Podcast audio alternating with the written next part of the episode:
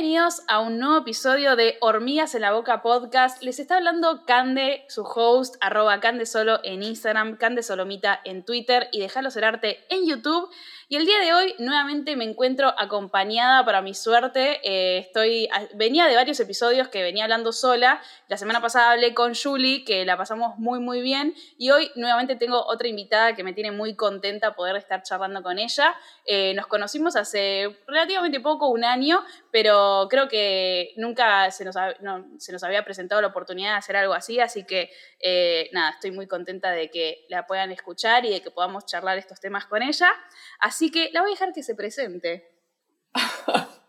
Hola, soy Juli Cosma, me encuentran en Instagram como juli.cosma. Y sí, es verdad que hace, sí, aprox un año que nos conocimos con Cande. Antes que nada, gracias por invitarme, por el espacio. Me encantó la idea apenas me lo propuso Cande. Así que sí, bueno, aprovecho y me presento. Soy diseñadora gráfica y directora de arte y me encantan los gatos, me encanta la moda por eso soy futura asesora de imagen, como dice mi biografía en Instagram. Y me encanta todo lo relacionado a productividad, desarrollo personal, no quizás desde un lado convencional, sino desde un lado de poder como derribar ciertos mitos, porque quizás yo como era demasiado extremista en esas cosas de, bueno, se es creativo todo el tiempo, eh, o uno se tiene que sentar a buscar esa creatividad, inspiración y demás, así que desde ese lado me llama mucho la atención.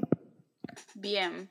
bueno, eh, como dijo Juli, ella se dedica especialmente a la dirección de arte y también al diseño gráfico y están vendiendo como otras cuestiones más. Así que creo yo que nuevamente estamos trayendo al podcast un perfil que es bastante variado, que se nutre como de varios lugares. Así que mi primera pregunta para vos, Juli, es,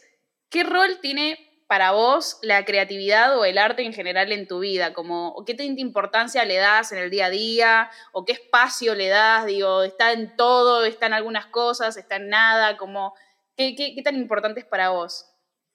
Mira, creo que es mega importante por una cuestión de que lo siento como una fuente de la cual te vas nutriendo todo el tiempo. Eh, ojo, esto no significa que yo todos los días estoy mirando exponentes del diseño, esto y lo otro. Siento que tengo como momentos específicos, pero me gusta que sea un hábito. O sea, creo que esa es la mejor forma como de verlo, de empezar, sí, a nutrirte de todas las personas que te inspiren. Y no solamente personas, o sea, creo que puede estar en muchas cosas. Si bien yo como que me dedico a esto en algún punto, eh, también me gusta que esto del arte y la creatividad se extienda a otras cosas, o sea, algo como eh, cocinarme algo rico, ya sea algo así gastronómico, eh, o pensar una solución creativa para como un problema que tengas en tu vida. O sea, creo que se extiende como, como a muchas áreas y eso está buenísimo, como tener, entre comillas, una vida creativa.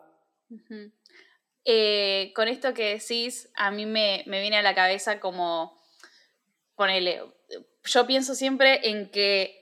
trato de llevar la creatividad, como vos decís, a todos los ámbitos de mi vida, como que lo elegí como, como algo que esté presente en, casi todo lo que estoy haciendo. Eh, mismo creo que mis vínculos también se desarrollan un poco alrededor de la, de la creatividad, ¿no? Como que más allá de los familiares, que bueno, uno no los elige, son los que tiene, pero después como que todos mis amigos de alguna forma están conectados o vinculados como por algún lado o algo chiquito pero, pero la creatividad y demás. Y justo la semana pasada estaba en, mi primer clase de canto con, un amigo eh, y él habla al principio que para él como que la música o el canto es un estilo de vida y yo creo que eh, ahí como que caí en la cuenta y dije, wow, para mí la creatividad es un estilo de vida, digo, no, no tiene que, digo, la gente que elige como tenerlo tan presente eh, es literalmente eso, elegir como de qué forma mirás la vida y el entorno. Y a mí me pasa mucho de, o por lo menos empecé a reflexionar en realidad un poco más últimamente de eh, en qué momentos por ahí no tengo tan presente la creatividad, no para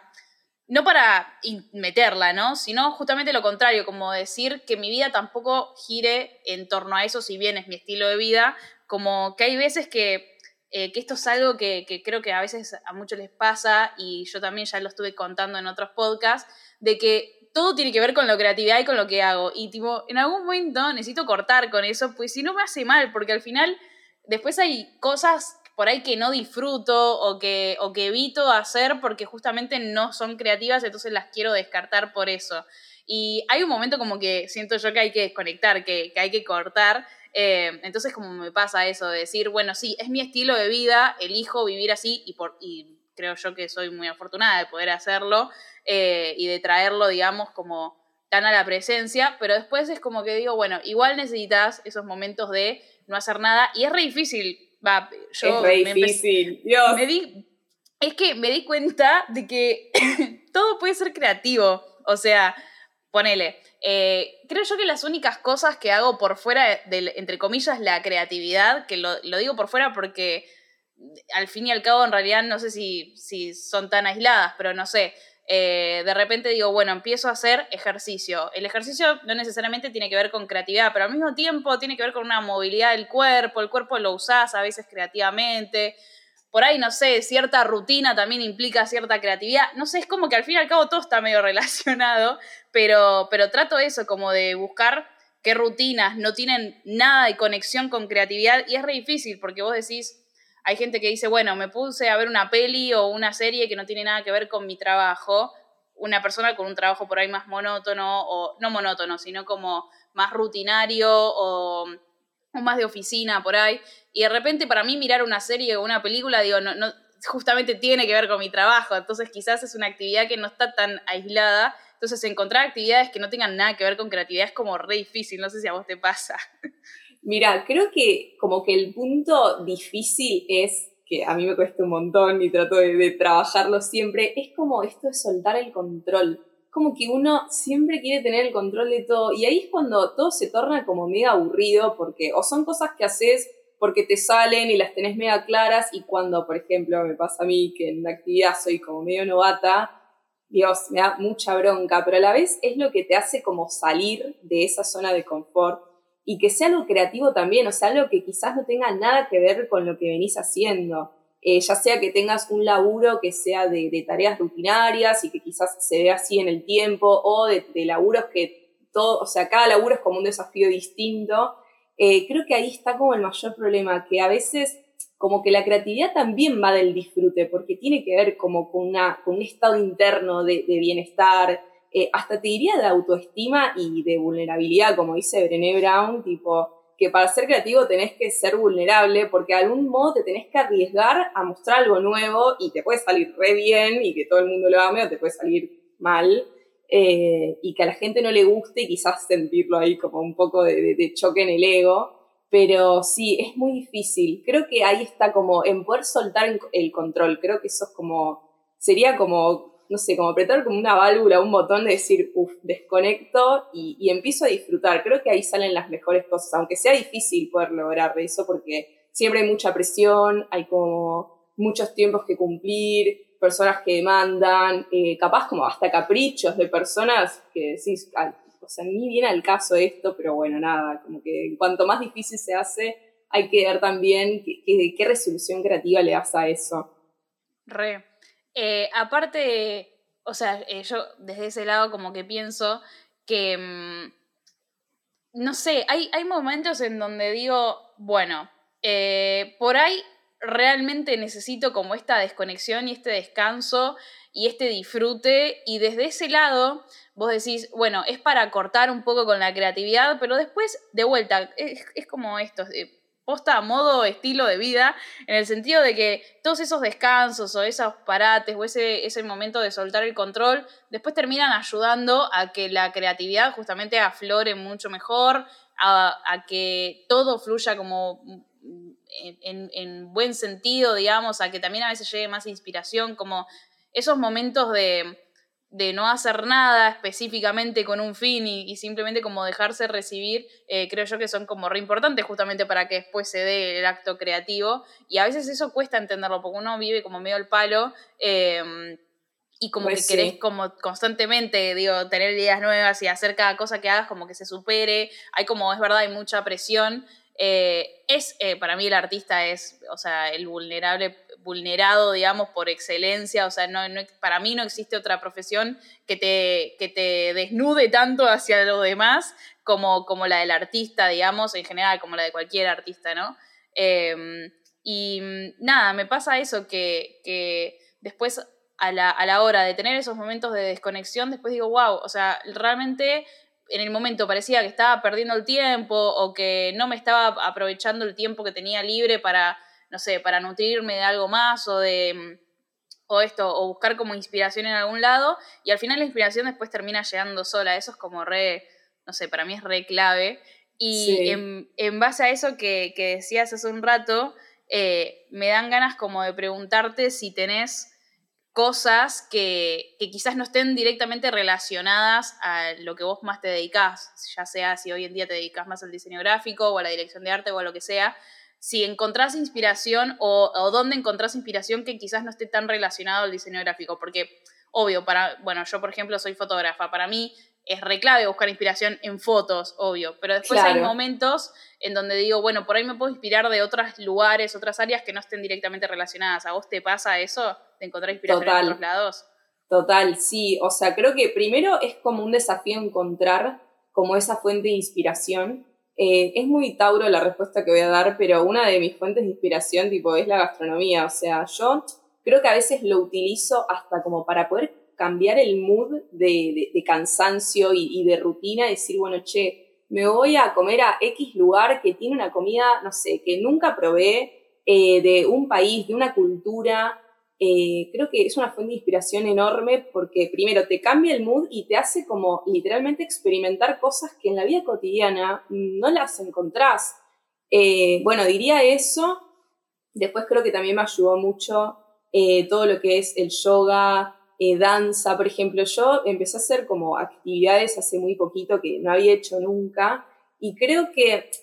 si, si bien es como que no te hace conocer, ah, mira cómo este diseñador utiliza este recurso, te predispone de una forma como para estar más perceptivo, si se quiere, más abierto, más disponible, porque llega un punto también que de tanto ir como esa misma fuente, como dice, eh, creo que es eh, Julia Cameron en el libro, no sé si dice Julia, Julia, tipo, después me corregís. Yo digo eh, Julia. que como de tanto ir tipo a la misma fuente, es como que en un punto no terminás encontrando como nada distinto, o, por lo menos sintiéndote de otra forma.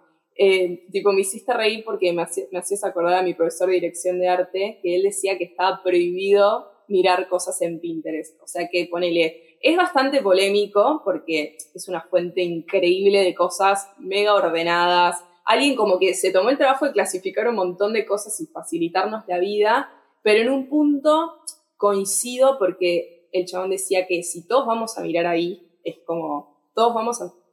no sé, técnicamente obtener más o menos los mismos resultados. Por más que todos seamos distintos y demás, es como que la fuente siempre es la misma. Y realmente mi deseo posta es poder encontrar como otro Pinterest, ¿entendés? Que decís, bueno, che, este no lo conoce nadie, tipo, identifico cosas de acá y ya fue, ¿viste? Pero sí, es mega importante como poder nutrirte de otras cosas que sean mega random de lo que haces, incluso hasta en este tipo de actividades, ¿viste? Que te decía, no sé, por ejemplo, hace poco empecé a hacer reggaetón, o sea, tiene cero que ver con mi laburo. Eh, y nada, creo que, eh, volviendo a lo de antes, tiene que ver como con un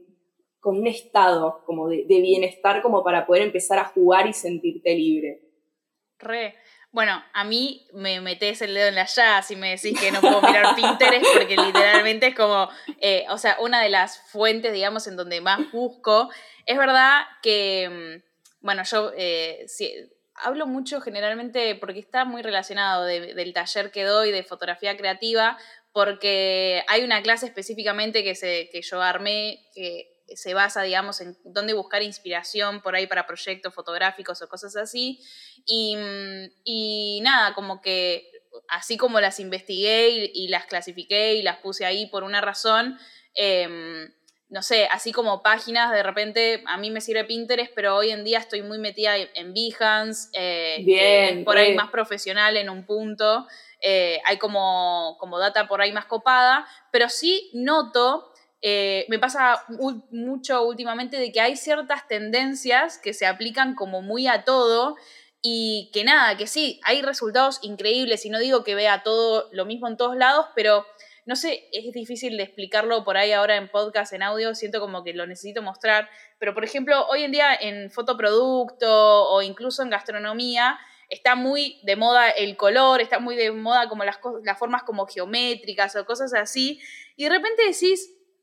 eh, literal puedo haber visto a 25, 30, 50 fotógrafos y lo que tiene de bueno por ahí Behance es que literalmente de todo el mundo. De repente el otro día estaba viendo un perfil de un chabón de Egipto y de repente salto una que es una italiana y es como que digo, literalmente gente por todo el mundo trabajando y con fotos, ya te digo, no son iguales, pero utilizando los mismos recursos, digamos, ¿no? Como la forma geométrica, el color, la cortina de fondo, la luz de color, como, como muy eso. Y yo digo,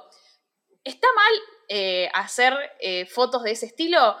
No, o sea, yo creo que, que por lo menos esta parte de, de, estimular la creatividad y ver cómo podemos resolver nosotros una situación está buenísimo. A mí me pasa mucho de partir de una referencia y yo jamás logro que mi foto se vea como en la referencia que busqué. No sé si por, a veces digo por falta de talento y después digo, no, no tiene que ver con falta de talento, tiene que ver con que evidentemente yo ya tengo una forma, un estilo de mirar, de ver, de hacer, que, efectivamente digo, por más que quiera copiar algo, yo ya tengo como una impronta mía que se va a terminar viendo igual, o sea, como que no puedo del todo eh, ser una copia literal de nadie, porque ya tengo esa impronta, y al mismo tiempo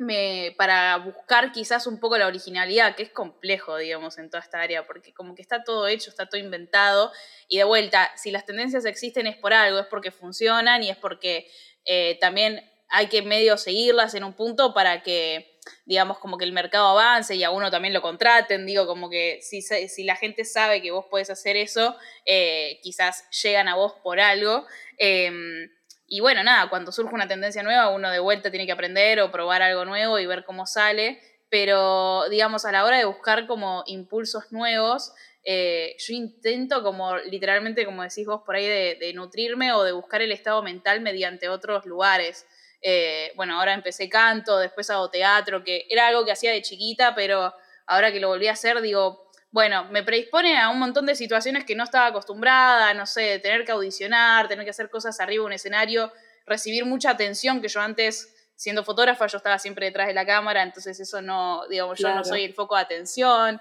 Eh, entonces como que me ponen lugares como incómodos, que está bueno porque te, te da como otra perspectiva y otra mentalidad. Y después, eh, hace poco, escuchaba a una chica que estaba hablando de un artista que me falta el nombre, no lo tengo, pero que hablaba como de distintos ejercicios creativos, que creo yo que mm, está bueno como a veces buscar eso para intentar armar algo o hacer algo como en base a esos ejercicios. Creo yo que ahí es donde uno puede encontrar inspiración cuando te obligas un poco en un punto a, a ponerte ciertas reglas y a tener que crear algo con eso, no sé una que, escuchaba yo de, esta charla es como, no sé, clavarte todos los días eh, en distintos horarios eh, a mirar una esquina, un punto fijo en un lugar. Y como de tanta observación y de evitar el resto de, los sectores o lugares, como efectivamente de, de poder percibirlo como en distintas horas, en distintos momentos del día y demás, como que ya lo tenés del todo bien estudiado como para decir, bueno, después termino haciendo una foto de eso que me gusta y como que ya sé en qué horario y en qué momento y de qué forma y como... Y, solamente nace como de esto, de observar este lugar específico y, y tratar de buscarle el lado bello a ese lugar, ¿no? Porque por ahí elegís la esquina de tu cuarto que está toda mugrosa y decís, eh, bueno, esto la verdad es que no me inspira nada, pero por ahí de observarla y de mirarla y de tanto que la mirás, llega un momento que le encontrás el lado lindo o el lado estético o lo que te parezca interesante para, para hacer algo con eso, ¿no? Y me parece que está bueno a veces como buscar ese tipo de ejercicios. No sé si vos tenés alguna como, como quizás rutina o algo así que digas, che, eh, implemento esto cuando necesito buscar inspiración o creatividad de algún otro lado que no sea Pinterest, por ejemplo. Mira, te juro que eso que dijiste es increíble porque de hecho hasta me pasa, eh, tipo, a mí me encanta leer y me pasó de haber leído libros en un momento, por ejemplo, no sé, hace meses y hace poco lo empecé a releer y como que hasta terminé interpretando cosas que en su momento no me habían llegado. O sea, como que más allá de lo externo, es recontra importante lo interno, porque esto, ¿no? Eh, como esa postura que te permite percibir, o no sé si postura, quizás la palabra es apertura, ¿no? De, poder percibir ciertas cosas, depende de los momentos que estés pasando. O sea, de hecho, eh, hace poco miraba un documental de mm, unos cineastas tipo, y era un carrón, era como estilo biopic, ponele, y a todos les había pasado algo horrendo, y decís, pobre, ¿no? Porque capaz en ese momento decís, bueno, el chabón, no se internaba en terapia y de ahí a que no lo superaba, no salía nunca más a la vida, y no, o sea, ¿cómo pudieron hacer de,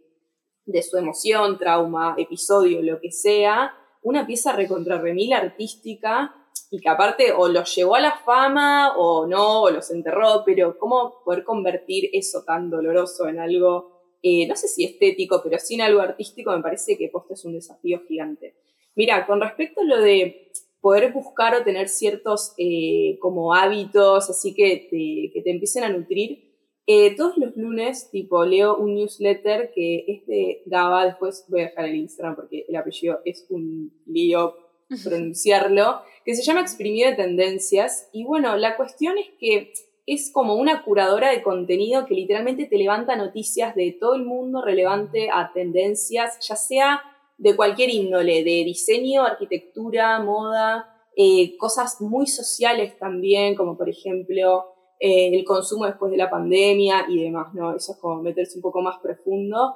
Pero creo que mi mayor fuente de inspiración te diría que son las personas. O sea, creo que es como una, una fuente directa. O, o, seguir, por ejemplo, quizás en Instagram, personas que tengan una vida totalmente distinta a la mía. Por ejemplo, Clarita Cao, ¿entendés? Que vive viajando, vive conociendo cosas nuevas. Y es, bueno, ella ya desarrolló ese estilo de vida así con su laburo pero me parece loquísimo porque en un punto es como que te lleva a preguntarte, che, si esta persona tiene este estilo de vida y de la nada se levanta un lunes y está en Grecia, ¿me tenés Laburando, obviamente, pero laburando en Grecia, como que te lleva a preguntarte en un punto si también no puedes lograrlo vos, o por lo menos saber que es algo posible que se pueda hacer.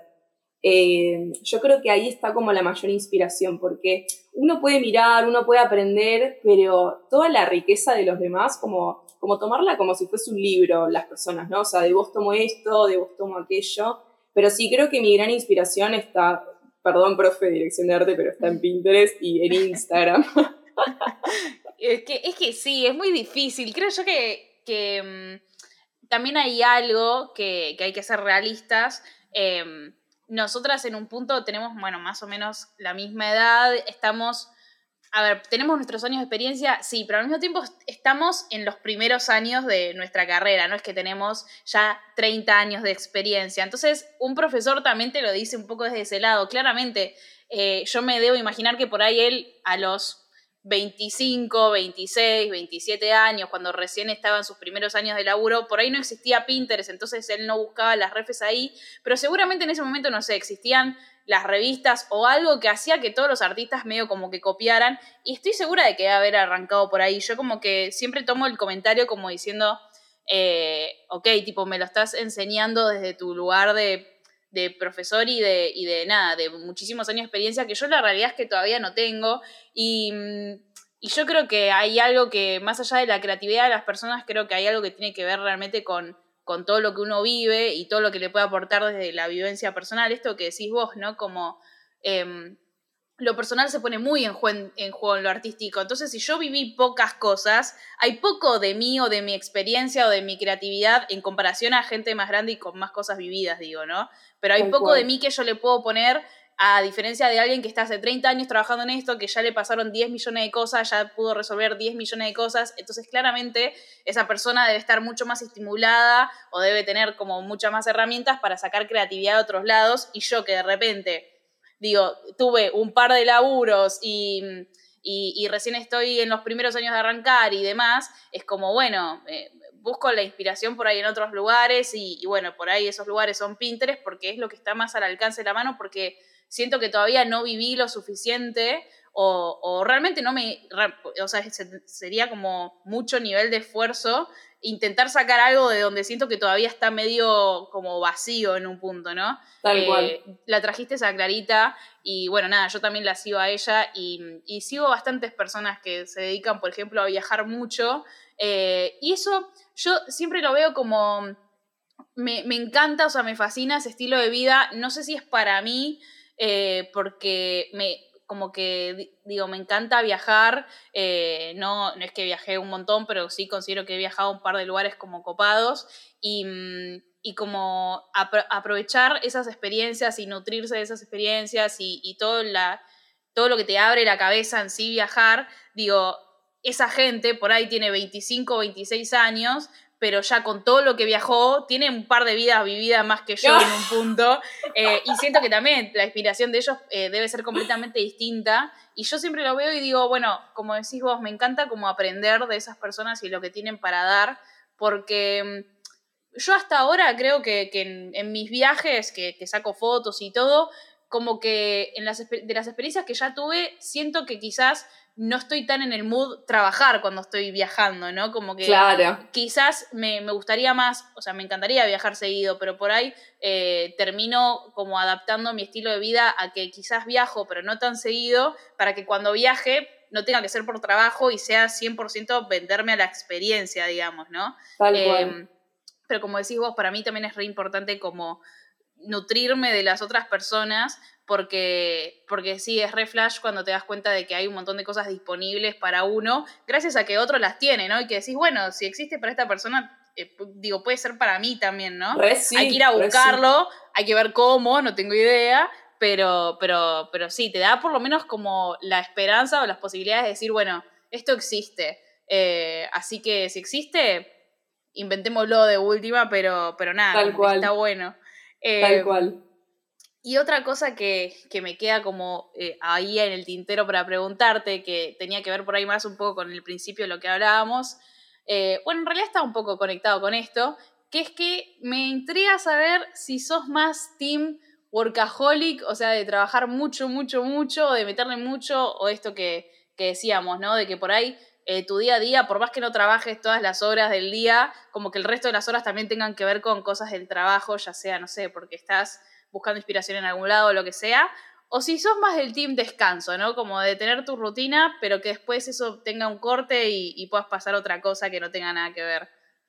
Mira, creo que estoy en transición, como de, un mood a otro, porque, a ver, eh, a mí me encanta mi laburo y creo que por eso me lleva como a estar muchas horas metida ahí. Eh, y creo que en un punto y en un equilibrio está buenísimo. Eh, porque posta decir, che, laburo de lo que me gusta, con la gente que quiero, con la gente que elijo, realmente me hace sentir mega afortunada, pero a la vez es como que en tanto exceso, ahí es cuando empezás como a flaquear, eh, tu estado de ánimo no está tan bien porque quizás no descansas tanto, porque estás como pasado de rosca y no es la idea. O sea, creo que estoy en un mood de transición de poder decir, bueno, che, tengo eh, al día como mis horas de laburo y demás, pero eh, ¿qué, ¿qué, momento nutritivo puedo llegar a tener en mis horas de descanso? Ya sea decir, bueno, no sé, me tiro en la cama a no hacer nada, que no creo, porque siempre estoy enchufado 20 y necesito hacer algo, pero por lo menos decir, bueno, si voy a hacer ese algo, que quizás no sea como desde la obligación, desde, bueno, no, sí, porque lo tengo que hacer, porque me tengo que inspirar, sino de decir, che, estoy con ganas de, de, ver algo nuevo, a ver qué, qué puede ser, ¿no? Eh, obviamente que ese tipo de actividades va variando, o sea, depende. Si es en la semana, pues algo más tranquilo. Por ejemplo, ahora estoy, pero in love con esa serie tipo eh, Somebody Feels Feed, algo así, o creo que lo dije al revés, creo que es Somebody's Phil, que es este chabón que va recorriendo el mundo y probando comida. Yo creo que literalmente quiero ser ese señor, o sea, es mi sueño ser ese señor, porque aparte es lo divertido de decir, bueno, el chabón ve una mesa con gente en el país más recóndito del mundo y se sienta ahí con la gente y empieza a charlar y que esto y que lo otro. O sea, creo que no hay como forma más linda de, nutrirte y, y, de vivir la vida. Debe tener sus cosas tipo medio fiaca, obviamente, pero me encanta eso, por ejemplo, y está bien, ok, no lo puedo hacer ahora, por ejemplo, pero lo puedo disfrutar aún, aún así viéndolo de otra persona, y como decías vos antes, ¿no? Esto de decir, bueno, che, si sé que existe alguien lo puede tener, ¿por qué yo no? Eh, así que bueno, en algún momento, tipo, si me ven en alguna temporada de Netflix, es porque nada, cumplí ese sueño, pero sí, eh, posta que yo creo que estoy en un momento de, conciencia de, de entender que el descanso es mega importante. Es mega importante porque si no, no funciona lo otro. O sea, es muy lindo que estamos reatravesados por el capitalismo y todo, pero llega un punto que ya no das más y no está bueno, porque aparte ves lo que creas y tampoco te sentís identificada y che, si yo estuviese en un mejor momento esto me saldría mejor, pero bueno, hay momentos y momentos, ¿no? ¿Qué va a ser? Pero sí, estoy en esa transición. Eh, bueno, yo nada, como que me veo reidentificada también porque también me considero en transición. Eh, creo yo que me, que me estoy como, a ver, toma su tiempo, eh, creo que requiere mucha más concentración de la que uno cree esto del el descanso, porque eh, realmente yo me, empecé a dar cuenta de lo interiorizado que tenemos como esto, de estar enchufado todo el tiempo y que y cada ratito que tengas libre, eh, como sentir que deberías estar haciendo otra cosa, ¿no? Como que literalmente por ahí no tenés a nadie diciéndotelo, pero vos lo sentís internamente y vos decís, Ay, sí. qué, qué, pesado, tipo, todo el sistema, que cómo nos enseñó a estar así tan configurados y, y cuesta mucho desconfigurarse de eso. Eh, a ver, yo desde que arrancó el año, como tuve varias metas, eh, tuve y tengo, digo, porque las estoy algunas cumpliendo, algunas todavía están tomando su tiempo, pero la mayoría tenían que ver con esto de encontrar la forma de enfocarme y de mm, como ir realmente como, como más certera atrás de esas cosas que yo quería, como que sentía que venía medio como sí, logrando cosas copadas, pero sin un enfoque como muy claro y a la vez también... Eh, nada, como, como muy, muy mm, dispersa entre todos los proyectos o la cantidad de cosas. Y dije, bueno, no, hay como que empezar a ordenar un poco esto, darle un poco más de estructura. Y dentro de esa estructura, por suerte, yo ya estaba en este proceso de eh, buscar el momento de descanso, porque ahora que todavía, o sea, yo creo yo que desde que soy freelancer, eh, como que siempre tuve el objetivo de decir, bueno, establezcamos una rutina dentro de lo, de lo hermoso o no tan hermoso, depende cómo lo veas, de que, bueno, puede pasar cualquier cosa, cualquier semana, de repente te habla alguien para pedirte algo y te llueven laburos y de repente tenés una semana que no tenés que hacer nada, eh, como bueno, dentro de, ese vaivén y de, y de, nada, nunca saber bien qué es lo que va a pasar la semana que viene, eh, yo como que dije, bueno, está bueno ponerte una estructura y este año particularmente como que terminé, creo, bueno, no, no voy a decir terminé, pero creo yo que armé como un proceso o, un como, sí, no sé, como una especie de rutina como lo más marcada posible, eh, porque como es como, si puedo organizar mi rutina, digamos, es lo único que puedo organizar dentro de mi trabajo, en mi vida, entonces intentar como encontrar la estructura de ese lado y dentro de esa estructura eh, yo me propuse a mí misma tipo hasta planificarme el descanso, como decir, bueno, a partir de ahora, salvo que tengas algo muy exagerado que realmente no puedas controlar, como, no sé, de repente yo he trabajado en rodajes y eso es como que no, no puedo decir, bueno, a las 6 de la tarde, chicos, me voy, termino de trabajar. O sea, no, si el rodaje es de 8 de la mañana a 8 de la noche, eh, hay que bancarla y hay que estar ahí. Pero fuera de eso, como de todo lo que esté a mi control, eh, como establecer un horario para decir, bueno, a partir de esta hora corto, eh, y el resto del día lo voy a dedicar, ya sea a comer, a,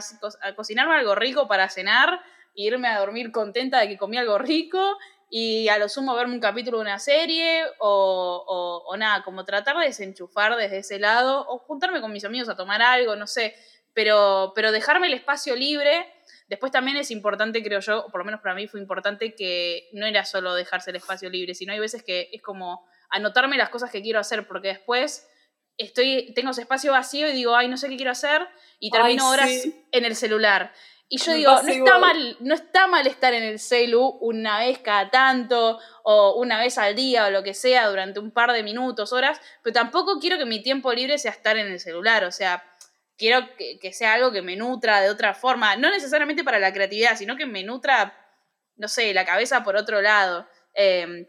entonces, tipo, no es solo hacerse el espacio, sino decir, bueno, quiero descansar. ¿De qué forma quiero descansar? Es como un montón. Eh, y, nada, y es re, o sea, es re difícil, son cuestiones que, a mí todavía me pasa. Decir, che, eh, hasta ahora, desde que yo implementé esto de tratar de que, no sé, entre las 6 y las 7 de la tarde hacer el corte y ya dejar de hacer cosas de trabajo y dejar de pensar en eso y no volver a pensar o hacer cosas hasta el día siguiente,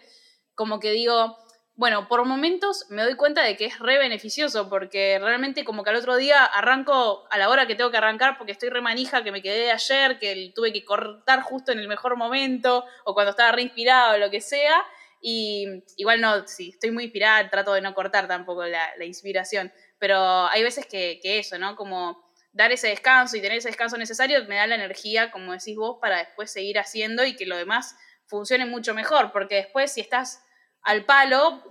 por más que sea el amor de tu vida, tu carrera o lo que sea, eh, no funcionás del todo bien, digamos, cuando uno está al palo. Entonces es como darme cuenta de que es re necesario y aún así es, matador todavía tener en, mi cabeza a veces el, bichito que, que, por ahí son las 7 y corto y me pongo a merendar o lo que sea y y es como escuchar una voz que dice, pero ¿por qué no seguiste haciendo cosas, no? Porque hiciste todo este tiempo está libre, ¿por qué no estás, no aprovechás para terminar lo que, y, avanzar o, estar más adelantada? ya está. por hoy es suficiente, ¿entendés? Tal y es difícil matar esa voz, tal cual. te pasa. Es, pero te juro, me pasa tal cual y me sentí identificada con lo de que el tiempo libre, a veces el celular es lo peor que puedo tener a la mano, porque está bien que es tal cual lo que vos decías, te puede llegar a hacer conocer algo importante, sí, esto, lo otro, pero también creo que lo importante a veces es como, más que nada en este tipo de laburos que a veces son o, de oficina, o que haces home office, o que estás como en un lugar, el tema de salir, decir, che, salgo, me voy, no sé, doy una vuelta manzana, lo que sea, pero cambio de ambiente. Ya creo que eso es un montón pero el celular es algo que es recontra remil tentador y después me da bronca cuando termino pasando capaz una hora, y con TikTok, y decís, che, ¿qué pasó con esta hora? O sea, ¿por qué se pasó tan rápido, entendés? Y te juro, hice lo mismo que vos, tipo, tengo anotado una hoja en un cuaderno, tipo, planes para hacer básicamente cuando estoy al pedo. O sea, que en ese momento digo, ay, ¿qué voy a hacer? Estoy cansada de agarrar el teléfono. No, tipo, voy a esa hoja y trato de hacer algo. Porque posta, si no, es como que aparte de alguna forma seguís como conectado, o sea, o con lo mismo. Porque, por ejemplo, en redes sociales, bueno, más o menos seguís a las mismas personas, entre que el algoritmo te tira cosas que te gustan o las mismas historias, las mismas personas, es como que no ves nada distinto y, no te terminás desconectando. O por lo menos desconectando eso externo como para conectarte con una actividad que, que decís, bueno, che, estoy yo, tipo, este es como mi momento, ¿viste? Eh, creo que para ese tipo de cuestiones, está buenísimo el hecho de salir de tu casa. Ya sea que hagas una actividad, una caminata, ir a tomar un café a la cafetería más cerca que tengas, pero creo que eso ayuda bastante. Por lo menos como para no caer en la tentación del celu. Y un libro que mí quiero recomendar, que se lo recomendé a Cande, es uno que se llama Pausa, no sos una lista de pendientes. Ese me lo compré porque como que el título me, me interpeló totalmente, porque aparte mis agendas están llenas de anotaciones y tipo tachadas con resaltador, que en el momento me encanta decir, ay, mirá cómo lo hice, cómo lo terminé, pero en el momento como que al final digo, che, pará, tipo, esto es lo único que hice, tipo, cosa del trabajo, no, pará, o sea, tiene que haber algo más. Y bueno, ese libro realmente es como que te ayuda, por lo menos en expectativas más reales de entender lo que significa el descanso y cómo poder aplicarlo en tu vida. Porque también me terminaba pasando como esta emoción secundaria de, che, decís que estás descansada y seguís trabajando. Ay, pero no dijiste que ibas a descansar. Ay, ¿por qué no estás descansando? ¿Por qué no te estás desconectando del trabajo? Decís esa voz redensa y pesada que decís, bueno, placa, cortala, a ver. Así que bueno. No hay, nada que te venga bien al final. Tenés la voz que te dice seguí trabajando y después tenés la voz que dice, che, te deberías descansar. Tal cual, tal cual. Así que bueno, y el libro es como que te plantea antemano, o sea, mira, si vos de la nada estás queriendo tener como una vida mega zen y tranquila, como imagínate que no va a ser muy posible por la sociedad en la que vivimos. Está bien que dentro de, por ejemplo, Argentina, te vas a vivir a otra provincia, te vas al sur, por ejemplo, y la vida cambia, pero aún así no deja de tener esta velocidad que sentimos siempre. O sea, tampoco que es, bueno, no sé, es algo que te vayas a la punta de una montaña, pero tampoco es la idea, porque también la idea es estar rodeado de otros seres humanos. Entonces, bueno, el, libro y lo que plantea el autor es esto de manejar la pausa y el descanso como si fuese simplemente apretar un botón, que decís, che, quiero entrar en este mood o estado de descansar, me lo permito, por lo menos decir me lo permito, porque a veces que también creo que pasa porque uno no se lo permite y está como con esta voz que le machaca, tipo, y dale, dale, dale, como dice Charuca, tipo, la radiomente. eh, entonces creo que pasa también como por permitírselo. Fíjate como, por ejemplo, vos dijiste, che, tipo, necesito empezar a descansar, necesito empezar a tener momentos fuera de lo que es el laburo, bueno, le pusiste una hora, planificaste la actividad, bueno, eso básicamente tipo está en el libro, como que hay un capítulo que creo que es como planificando tu descanso, tu momento libre, y literalmente es como hacerte cargo de ese momento, decir, bueno, ¿qué voy a hacer? ¿En qué horario lo voy a hacer? ¿Qué actividad voy a hacer? Y creo que eso es mega responsable con uno mismo. Así que nada, estrellita, estrellita por eso. Estás escuchando Hormigas en la Boca podcast, hosteado por quien te está hablando, arroba Candesolo en Instagram, Candesolomita en Twitter y Déjalo Ser Arte en YouTube. Pero este es solo uno de los numerosos proyectos que tengo. Así que si te gusta mi contenido y querés bancarlo de alguna forma, puedes hacerlo desde la página de cafecito.app barra Candesolo. Ahí puedes hacer las donaciones que vos quieras a partir del monto mínimo de 60 pesos. Y ahora, sin más vueltas, te dejo con el episodio.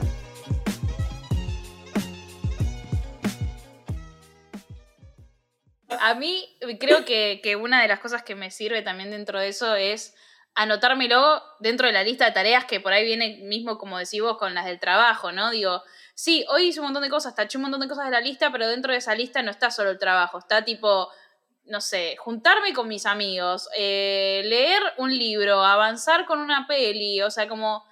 literalmente trato de agendarme como si fueran tareas que tengo que cumplir y que tengo que tachar para que el día termine bien eh, porque si no, también eso, eh, digo, si no, si no siento algún tipo de obligación, em, como que la apatía más, eh, te, me repasa eso, ¿no? y ahora que recomendaste un libro, a mí me viene a la cabeza también esto de otro libro también que por ahí ayuda, también para todo lo que venía hablando yo del tema del enfoque. Hay un libro que se llama literalmente Enfócate, que es de Carl Newport, que también es el autor de otro libro que quiero leer, pero todavía le tengo un poco de miedo y no lo quiero encarar por eso, que se llama Minimalismo Digital. Em, pero e, es, terrible, porque yo ya sé lo que me espera en ese libro. Me espera como la solución a muchos problemas, pero al mismo tiempo que no sé si los quiero encarar. Eh, porque tienen que, o sea, todavía no leí minimalismo digital, pero sé que tiene que ver mucho con esto de, tipo, no necesitas ninguna red social, las puedes eliminar todas y seguir trabajando y siendo feliz y haciendo lo que quieras. Y de hecho vas a ser mucho más exitoso, más esto, más lo otro. Y yo digo,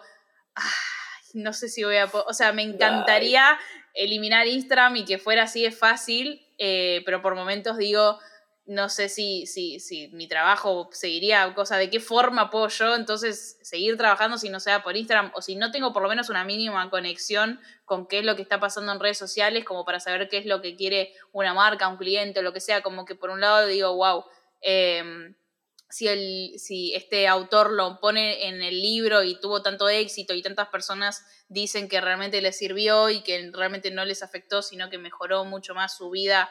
laboral, personal, lo que sea, como que debe tener un método que realmente de alguna forma funciona, pero como que todavía, digo, sin leerlo, prejuzgo un poco la situación y digo, no sé si realmente podría aplicarlo a mi vida. Siento que en algún punto un poco las redes sociales o lo que sea como que son necesarias. Pero bueno, volviendo al libro que sí leí de él, eh, igual, eh, warning para los que lo lean, eh, él está, él es un obsesivo, pero mal del enfoque y del trabajo y qué sé yo. Es como que cada minutito libre él se los agenda como para aprovechar y hacer cosas que le ayuden para los enfoques. O sea, como eh, tienen un punto esto de la productividad muy al palo, que a mí eso me la baja un toque, o sea, que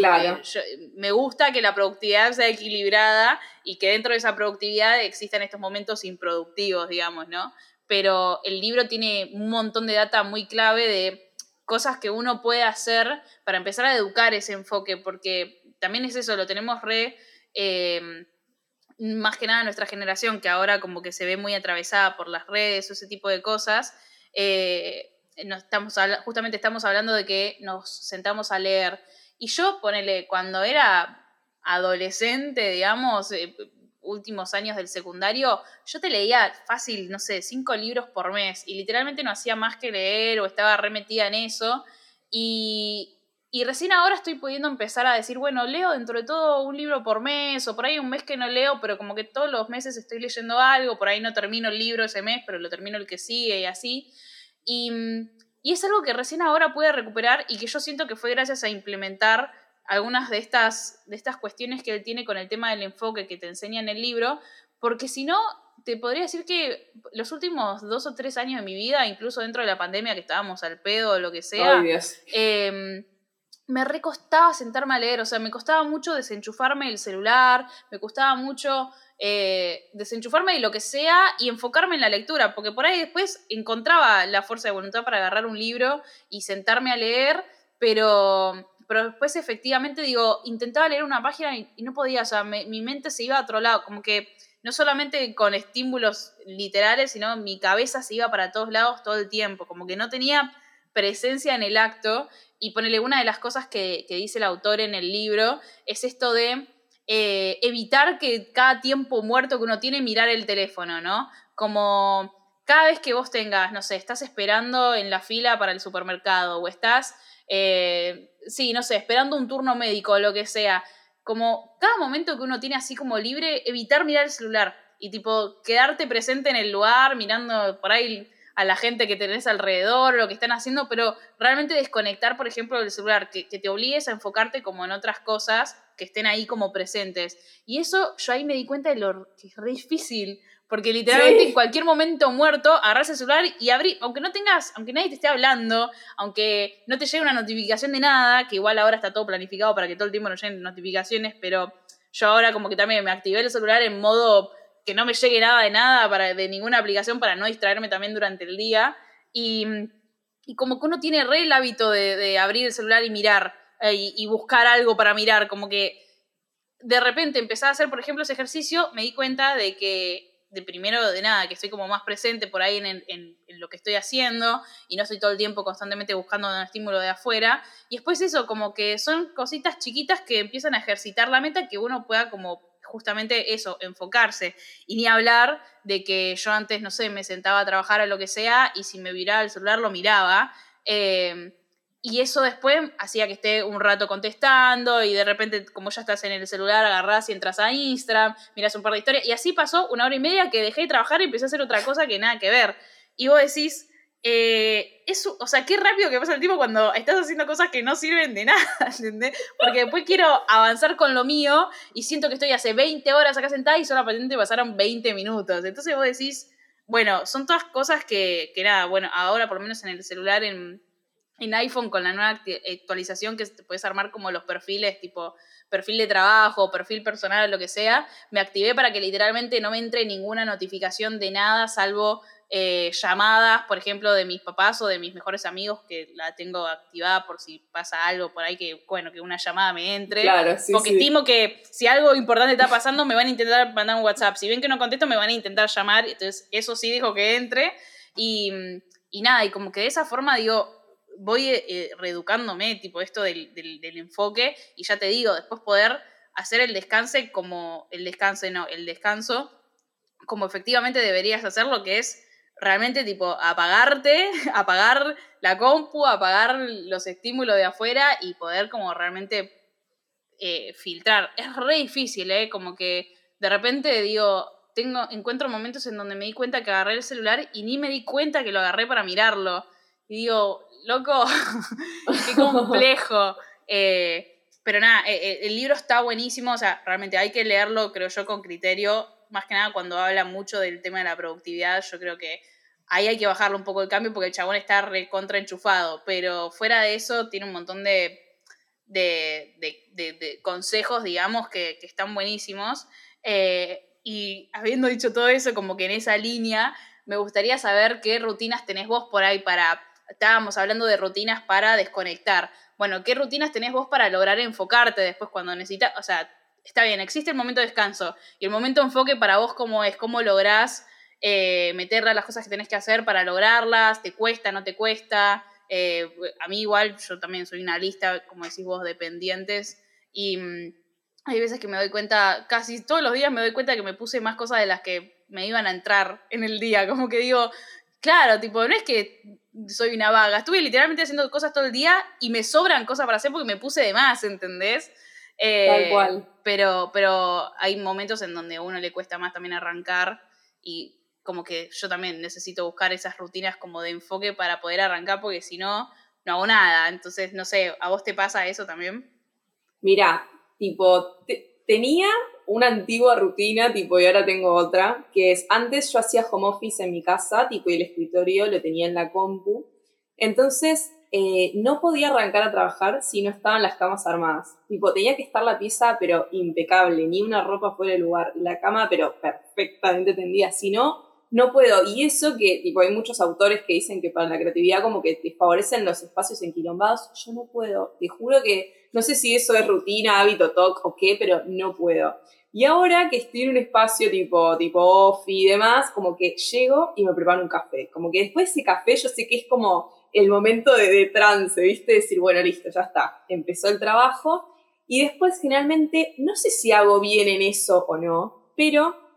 soy muy de escuchar podcast. O sea, de hecho, tipo, los episodios, los del tuyo, los escuché mientras estaba trabajando, que a ver, elijo ciertas actividades del trabajo en las cuales lo puedo hacer y en, y en cuáles no puedo. Por ejemplo, si tengo que estar escribiendo, redactando algo, es medio difícil porque es como la atención demasiado, o sea, como bifocal y ahí se va todo de tema. Pero, por ejemplo, capaz que estoy, no sé, diseñando un flyer o una pieza gráfica y capaz que estoy pensando cómo la puedo armar y cómo no, bueno, tengo como la atención dividida en esas dos cosas, o sea, que escucho podcast y, y mientras tanto estoy diseñando. O si no, escucho música, pero tiene que ser como música eh, no, eh, como no invasiva, tipo, no es que la nada me clave un heavy metal, porque de verdad, tipo, no, o sea, no se puede. Hay gente que capaz la reayuda, pero tipo, no, necesito ponerle eh, esos mix de YouTube, tipo coffee jazz o música low-fi y esas cosas, viste, que sea como todo muy sereno. O sea, creo que algo dentro de, mi rutina de, de laburo sería eh, como la serenidad como clave, ¿viste? Como para el enfoque, porque si hay algo que me está distrayendo es como que se me va a ver el foco de tema mal y clave lo que decías del celular, o sea, tremenda data la del libro que, que contaste, yo no lo conocía, lo quiero leer y lo del celular es tremendo, o sea, me pasa que a veces inevitablemente tengo que estar trabajando y contestando a la vez y es como son los momentos en los que mayormente me suelo equivocar o me suelo eh, olvidar cosas, ¿viste? Trato, por lo general, de que no, de que el celular esté a un costado y yo esté enfocada en la compu, pero hay veces que es muy difícil. De hecho, hay veces que digo, bueno, che, tengo que subir como algo a Instagram y demás. Eh, y entro y me olvido que era lo que tenía que hacer, tipo, dije, ay, ¿qué venía a hacer yo? Y la puta madre, y bueno, nada, tipo, ahí después me fijo en la agenda a ver qué era, y bueno, efectivamente lo termino haciendo. Pero es clave lo del foco y lo de estar presente, o sea, creo que esas dos cosas son son claves para saber, por ejemplo, no sé, si, si se te cansó la vista, si estás sentado como el traste y después te duele la espalda y no sabes de qué es, o sea, como... Eh, hay una autora de, un libro que se llama, eh, eh, creo que es Expresión en Revolución, la autora se llama Yumi Gauto, y ella dice que es como clave esto de, de, de, sí, ¿no? volviendo a lo que decíamos antes, de la creatividad con la conexión con el cuerpo, o sea, es clave porque en esto como de, vivir tan en piloto automático y que, ah, me tengo que celular y esto y lo otro y lo otro, perdés el foco de todo y de, si tenés como algún problema o algo que quieras trabajar en tu vida, es como muy difícil estar tan disperso y tener que solucionarlo. Es como que tenés que dedicarle tiempo, tenés que dedicarle atención y es muy difícil si estás muy disperso. Así que esa creo, eso, digamos, esa creo que sería como mi rutina como para estar en el trance. Ahora, ¿cómo salir de eso después del laburo? Como que ahí me cago un toque a pedos, ¿viste? Y me pongo lo de la hora y todo, pero bueno, hay veces que surgen cosas y es como vos decís. Depende de qué tipo de actividad sea, hay veces que puedes cortar, hay veces que no, pero si se puede, hay que cortar, hay que hacerlo. Sí, es que, bueno, es re clave eso también. Eh, estabas hablando y me acordaba de otra de las, de las cosas, digo, porque dentro de esto de la productividad y de todo, eh, para uno enfocarse bien, eh, también es clave esto que, que nombrabas vos como de tener mil tareas distintas por hacer. Cuando tenés tantas diferentes, em, es como que ya, tómate un proceso como entrar en una actividad. Cuando vos salta, no terminaste esa actividad y entraste a la que sigue, primero que nada entrar a otra que no tiene nada que ver, como que implica de vuelta toda esa danza de bueno, hasta que entro y me pongo, a mí ponerle, me pasa con, Em, no sé, como a veces trabajo mucho editando, cosas así, de repente sentarme a editar es una cosa, sentarme a hacer fotos es otra re distinta. O sea, están reconectadas, son parte del mismo momento, o sea, el mismo proceso en un punto creativo, pero, pero son re distintas. O sea, si yo necesito eh, hacer fotos y editar al mismo, el mismo día, eh, o por lo menos trato de, no, no, sé si es que necesito, pero trato de que eso no suceda al mismo tiempo o el mismo día porque yo sé que todo el proceso mental que a mí me requiere sentarme a editar no es lo mismo que todo el proceso que, requiere eh, ponerme a sacar fotos. Y yo sé que si tengo que hacer las dos en el día, y voy a tardar mil horas y no sé si voy a llegar a hacer las dos como las tenía que hacer. Entonces, preferible eh, como que todas las tareas que tengan que ver con edición me las pongo un día, todas las tareas que tengan que ver con sacar fotos otro día, o ir dividiéndome como un poco más la jornada, pero esta cuestión como del multitasking, de hacer mil cosas a la vez o hacer tantas cosas distintas, es como re complejo. Y, y nada, poner otra cosa que dice en el, libro este Enfócate es que como que te dediques a hacer una sola en realidad, como que no 28, tipo, hacer una sola y hacerla todo el día. Digo, mientras más horas le puedas dedicar mejor, porque por un lado, como si realmente evitas desconcentrarte con otras cosas que no tienen nada que ver, eh, realmente vas a poder trabajar bien en eso y a medida que vas trabajando, como que cada vez vas profundizando mucho más. Si vos estás todo el tiempo cortando para hacer algo distinto, como que nunca llegás al proceso de estar realmente metido en eso que hiciste eh, o que estás queriendo hacer. Entonces, como nada, yo voy tomando como lo que puedo. De repente realmente no puedo hacer una misma tarea todo el día porque mi trabajo implica distintas tareas, pero trato como de unírmelo por lo menos por bloques, es decir, bueno, em,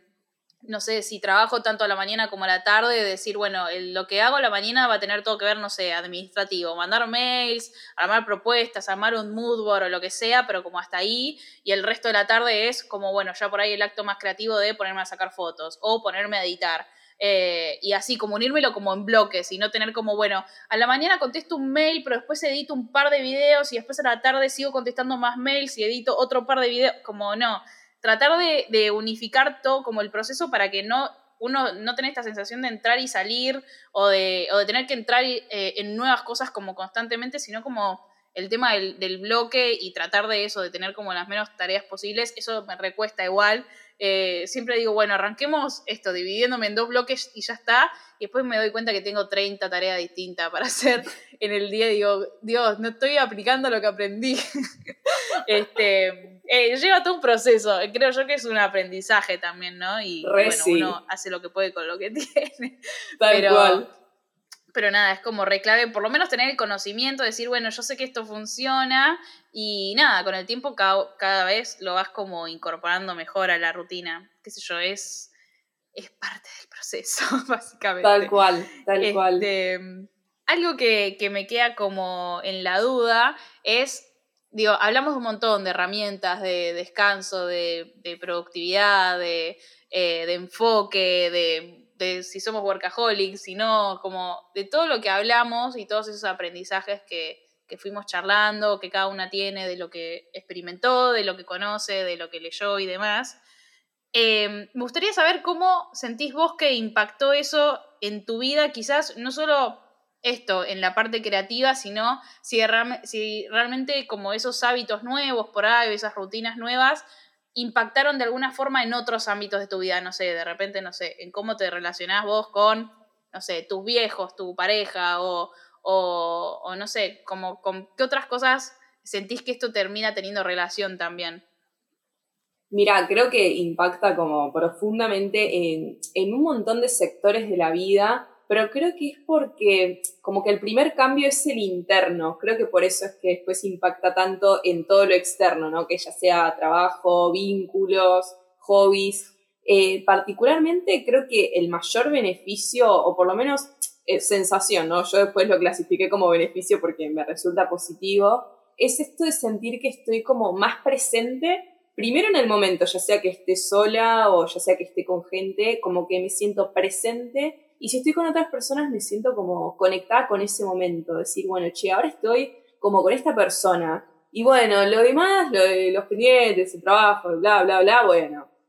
podrá esperar a mañana, tipo, ahora estoy con esto.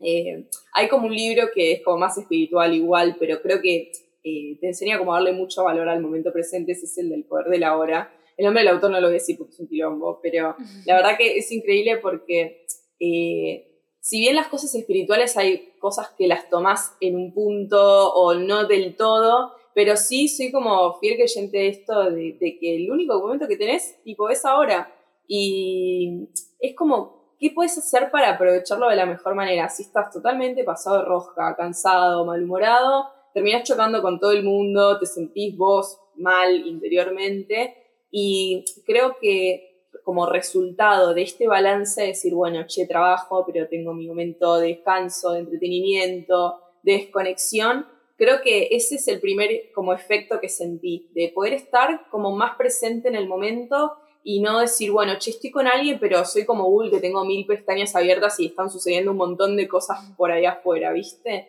Y creo que disfrutás más las cosas,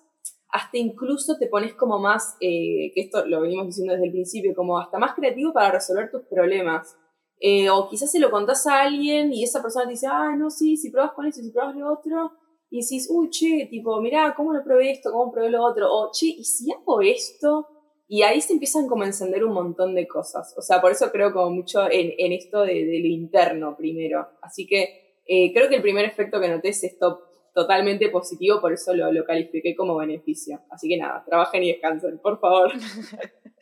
Re. Eh, a mí me, me, pasa mucho, bueno, eh, recía esto que decís como de estar más presente con las personas cuando estoy, digamos, eh, pero no, no solo desde ese lado de, de estar como atentos a, la otra persona y, justamente dejar de lado como todo lo demás eh, y aprovechar como de disfrutar eso, sino desde el paso previo que es tener tiempo también para las otras personas y para mis vínculos que, que por ahí antes era como, era un constante, no, no puedo, no, hoy tengo que hacer esto, no, mañana tengo que hacer otro, no, estoy cansada, estoy matada porque estuve todo el día haciendo esto. Es como, tenía muchas... Em, cosas que me frenaban a, quizás conectar realmente más tiempo o estar más presente. Yo justo encima tengo un grupo de amigos que, o sea, mi, grupo de mejores amigos, como somos todos medio dentro del, arte, todos distintas ramas, ¿no? Pero están todos medio en esa. Eh, en un punto, creo yo que, a favor tenemos todos de que nuestros horarios los manejamos, entonces somos un grupo que se junta bastante seguido. Eh, yo de repente a mis amigos los veo una vez por semana, que sé que hay gente que no se puede dar ese lujo o que realmente los veo una vez cada tanto. Yo a mis amigos los veo una vez por semana y, dentro de esa rutina eh, hubo muchas veces o, durante mucho tiempo que yo no, formé parte, digamos, de eso vernos tan seguido porque realmente eh, estaba matada, estaba recansada, no daba más, no llegaba, no nada y nunca me terminaba haciendo el tiempo y, a mí hoy en día... Eh, como armarme la rutina, enfocarme cuando me tengo que enfocar, desconectarme cuando me tengo que desconectar, me ayudó a eso, a darle el espacio necesario a otras cosas que no tienen nada que ver ni con las metas, ni con el laburo, ni con nada, o sea, que tienen que ver con, la parte vincular, que es como re importante. Eh, y, hablando también de espiritualidad, como, no sé, yo siento que, que también eso, como sentir que tengo todo un balance eh, esto ya sí empieza a, meterse en mi lado más místico, pero, pero no solo el, poder de estar presente, sino como sentirse agradecido, ¿no? Con todo lo que uno tiene, con todo lo que uno logra, como poder tener perspectiva de decir, bueno, sí, hoy estoy acá, pero hace dos años o hace un año atrás estaba en otro punto que nada que ver y, desde ese lado noto el crecimiento y, y, nada, y justamente si hace un año era esto, ¿por qué el año que viene no voy a poder estar en otro lugar mucho mejor, o sea, como darse ese tiempo de, apreciar, digamos, como todo el proceso que uno tiene y después, bueno, apreciar justamente a las personas que uno tiene alrededor, eh, a mí me deja en esta sintonía como de dar y recibir eh, como, como desde un lado como muy positivo en todos los ámbitos, ¿no? Como en, en, la vida, pero también en el trabajo y todo, y siento que termina siendo beneficioso. Eh, lo voy a contar recién cuando estamos ahora a, una hora de podcast, pero para mí es reflejero cómo nos conocimos, porque en un punto a vos, o sea, a vos te recomendaron, o sea, te recomendaron una fotógrafa que me recomendaron a mí, una persona que no me conoce, ¿entendés? O sea, que nunca trabajó conmigo, pero sintió una buena energía, un algo, y por alguna razón te pasó mi contacto. Y yo es el día de hoy que te juro que no entiendo, porque eh, o sea, no es que no entiendo, digo, bueno, realmente tiene que ver con esto, con vibrar, con la sintonía, con la buena energía que uno le, pone a la vida y todo, porque realmente yo eh, a la chica que te contactó le había hablado una vez para ver si queríamos colaborar o hacer algo juntas y con ella nunca surgió nada, o sea, nunca pudimos, al final nunca pudimos concretar nada y que ella, no sé, le haya surgido y te haya dicho algo, me parece re flashero y, y siento que hasta el día de hoy tuve muchas experiencias medio flasheras en ese sentido de, cómo llegan algunos trabajos o algunas recomendaciones y, no digo que no le pasan a todo el mundo, creo que le pueden pasar a cualquiera, pero creo que, tiene que ver mucho con, la energía que uno emana, con la que uno tiene. Eh, y, nada, o sea, más allá de qué tan espiritual puede ser uno y que obviamente a gente que no es nada espiritual le pasan cosas resarpadas y gente que es re espiritual por ahí no le pasa algo tan zarpado, pero creo que, tiene que ver un poco eso, con el mambo que uno tiene, con el universo, eh, la energía y todo, como me parece como re clave. Y desde ese lado siento que, que nada, que ah, como que reafecta a la vida, digamos, eh, cotidiana. Este, pero bueno, como para ir cerrando el podcast, me gustaría que cuentes, eh, esto es una pregunta que se la hice a Julie la semana pasada y me pareció copado eh, como empezar a preguntarles cada vez que, llegan a mis invitados, porque como aparentemente todo pinta de que siempre van vamos a estar hablando como alrededor de esto, del arte, de la creatividad o demás, algo que venga alguien a hablarme de economía, no sé si eso va a suceder algún día, pero hasta ahora como que siento yo que estamos como los invitados siempre como en esta vibra, así que me interesa saber em, algo que te haya dado mucho orgullo, que hayas logrado hasta el momento, eh, puede ser lo que sea, por ahí es algo que ya dijimos, que, digas, che, de todo este proceso me encantó haber eh, conseguido esto, y una meta que tengas por cumplir, que digas, che, esto lo estoy trabajando, por ahí está, está cerca, está lejos, pero estoy atrás de esto? Me encantó, me encanta la pregunta. Em, bien, como, como el logro que más, eh, que más orgullo me da, creo que es porque fue un objetivo muy difícil para mí, pero por suerte me, llevó como al lugar donde estoy, como te decía al principio, eh, trabajando con clientes que, que, me eligen y que los elijo, con personas, más allá de como de la palabra cliente, sino de personas con las que día a día tengo una dinámica súper linda, re amorosa y demás. Eh, creo que mi mayor logro es eh, decir no. O sea, es muy difícil, pero te llevan los lugares a los que sí querés estar. Eh, te aleja de las personas que no están respetando ni valorando tu trabajo. Y creo que es como un buen camino. O sea, por más que sea como una palabra fuerte, eh, creo que aprender a decir que no es eh, de, las habilidades y que aún en día me cuesta, pero digamos, en comparación, creo que lo pude poner más en práctica y como afianzarlo más. Creo que ese es un gran objetivo, pero más allá de que sea freelance o lo que sea, creo que a cualquier persona le puede llegar a servir este objetivo. Eh, y como meta, sí seguir, bueno, como literalmente la actitud que tuviste vos, que nos conocimos por accidente, esto de poder empezar a trabajar con, marcas de moda a través de decir, bueno, che, veo una marca de moda, le hago una propuesta, le digo que quiero trabajar con ellos, ¿no? Eh, hay una chica que sigo en TikTok que ella está bien, ¿no? Lo hablaba más de un lado espiritual, de, manifestarlo, tipo, yo quería, tipo, manifesté que quería trabajar con Chanel y la piba ahora está en París la, laburando con Chanel y es increíble, o sea, es impresionante. Creo que también hace falta como muchos factores, o sea, no solamente manifestarlo, sino decir, bueno, che, yo quiero esto, que puedo, o sea, ¿por dónde empiezo? Aunque sean pasitos de, de bebé mini chiquitos, pero por lo menos estar encaminado y tener como un plan de acción, si se quiere. Eh, creo que ese sería mi próximo objetivo, o sea, como más apertura y como esa selección de, un rubro totalmente distinto, porque yo trabajo mucho en lo que es rubro gastronómicos, de eventos, y me encantaría meterme lleno en, todo lo que es marcas de moda, y si puedo estar trabajando con esta TikToker en París con Jonel, pero mucho mejor. Así que sí, creo que esa es mi próxima meta. Qué bien. Bueno, me encanta porque en, en un punto, digamos, esta meta que te propones como decís vos, tiene que ver con salir un poco de la zona de confort y empezar a encarar algo nuevo que eso genera miedo, hace ansiedad, no tener idea de dónde arrancar. Y como decís, em, yo considero que he alcanzado cosas que, siento que las manifesté mucho, que las pensé mucho, que, realmente, pero al mismo tiempo creo que no vinieron solamente con el poder de la mente. Eh, no. Creo que vienen a raíz de trabajar y de estar haciendo cosas que